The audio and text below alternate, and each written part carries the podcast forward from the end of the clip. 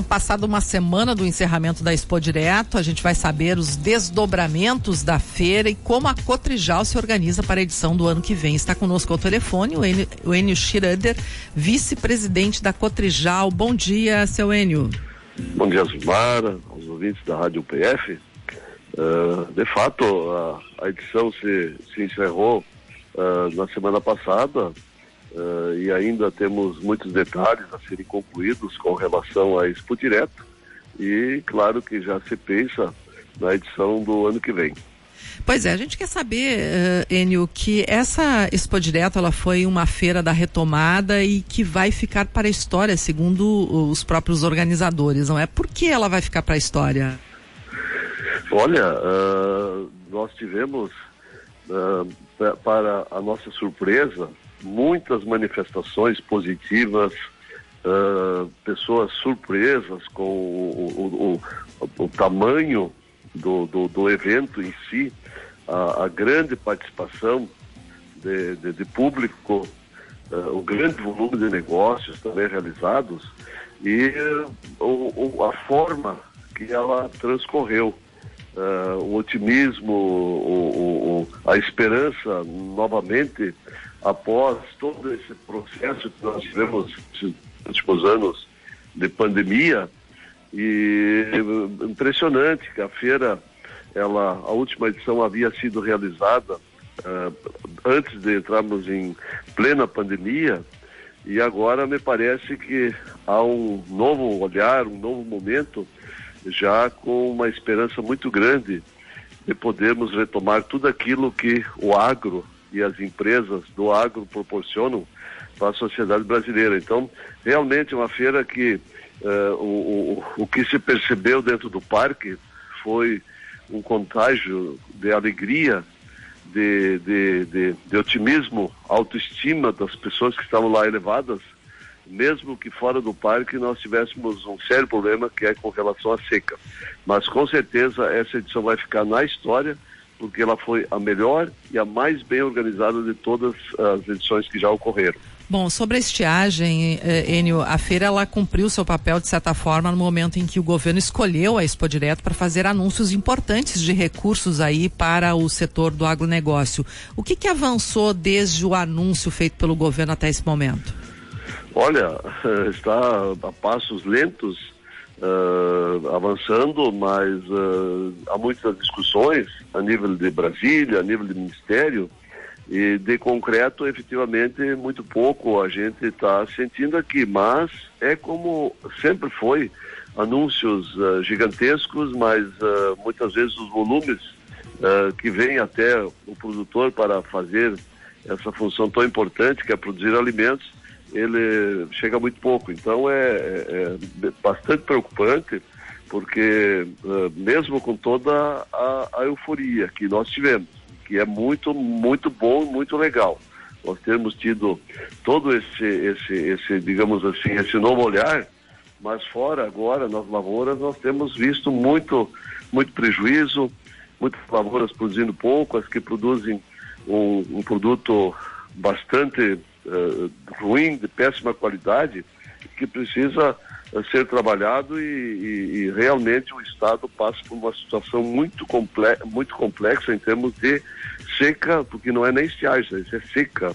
E uh, precisamos sim que Brasília acelere o passo para que esses recursos cheguem até o produtor, para que ele possa, com tranquilidade, fazer a sua colheita, cumprir seus compromissos uh, e possa já pensar no, na nova safra do ano que vem, que com certeza vai ser muito difícil de se encaminhar em função de tudo isso que nós estamos percebendo, que é a alta dos preços, dos insumos, e inclusive a falta de insumos, especialmente de adubos, fertilizantes, no caso, e também uh, o, o, o, descompasso entre o custo de produção e o que ele realmente recebe para a soja. Você fala hoje com soja em torno de 200 reais, mas uh, se nós compararmos isto a anos anteriores, ele é menos do que era quando era 80 e o custo de produção era bem mais barato uh, do que é hoje. Então, os insumos subiram de três a quase quatro vezes e a soja apenas dobrou de preço nos últimos anos.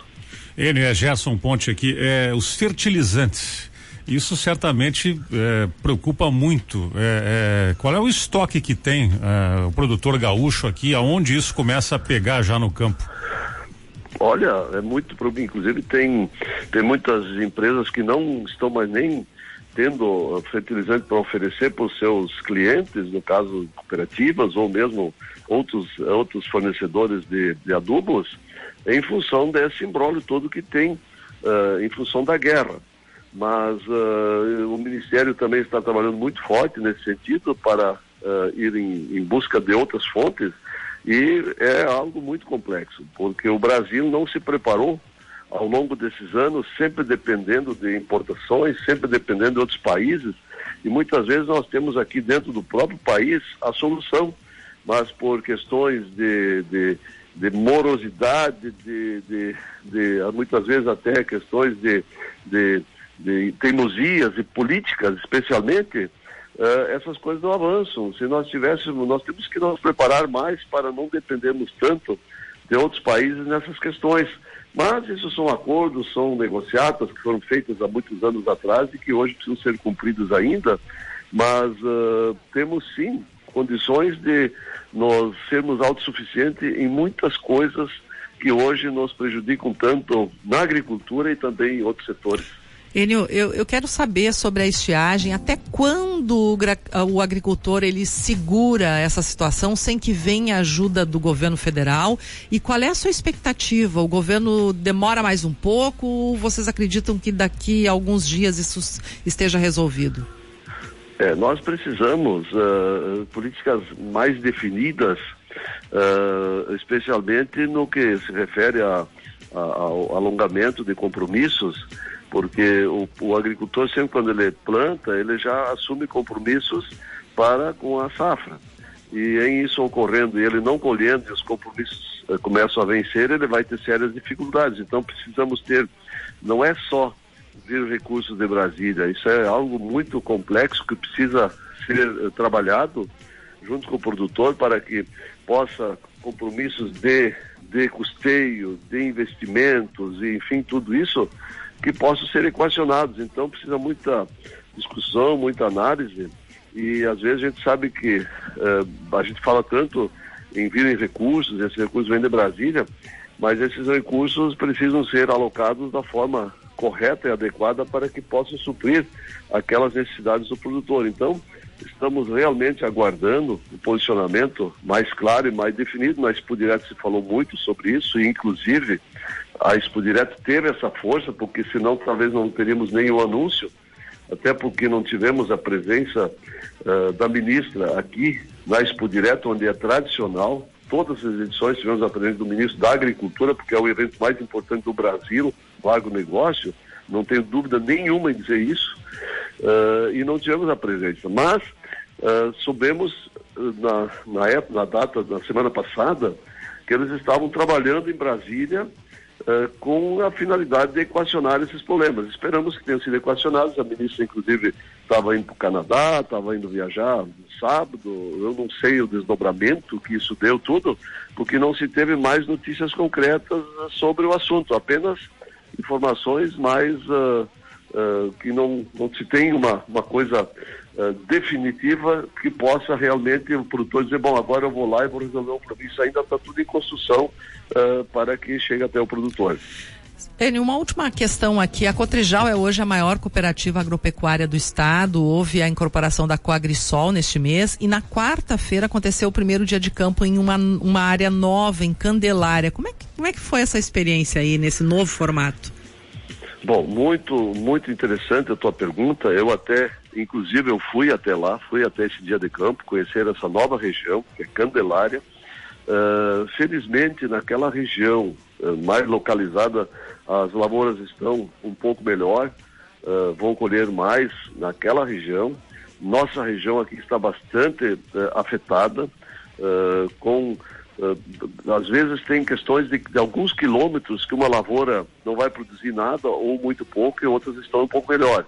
A quebra a gente sabe pelos órgãos oficiais aqui que ela é de, de, de, mais de 50%, mas voltando à região nova e com relação à incorporação, é, sem dúvida nenhuma, um marco extremamente importante para o cooperativismo gaúcho e que exige cada vez mais responsabilidade de gestão, ter um olhar para aquele que é verdadeiramente a razão de ser de uma cooperativa, que é o produtor, e as sociedades, as comunidades onde as cooperativas estão, onde no caso a nossa cotijala está, uh, está localizada, e esse conjunto todo, ele tem só um objetivo, que é desenvolver o produtor, dar segurança para ele, levar tecnologias, e nós tivemos lá naquela região muitas respostas muito positivas, inclusive os produtores gravando áudios, elogiando o dia de campo.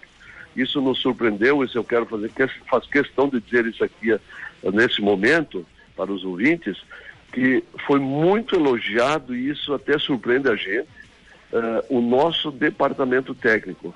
Dito por muitos produtores de lá que jamais tinham visto tanto profissionalismo na área técnica, que é realmente desenvolver o produtor e não chegar lá, fazer um dia de campo para vender insumos, e sim para passar tecnologia para os produtores, mostrar caminhos, isso eles nunca tinham visto. Então, é realmente muito gratificante. Estamos no caminho certo, que é fazer com que o produtor tenha segurança daquilo que ele usa na sua propriedade e que ele possa ter o melhor resultado possível uh, dentro das suas propriedades. Isso é fruto tá de um trabalho muito, muito intenso da área técnica, que nós temos profissionais na área agronômica muito preparados e que podem sim fazer a diferença. Enio Schroeder, muitíssimo obrigado por sua entrevista aqui na Rádio PF. Um bom dia, bom fim de semana. Bom dia, um bom fim de semana a todos.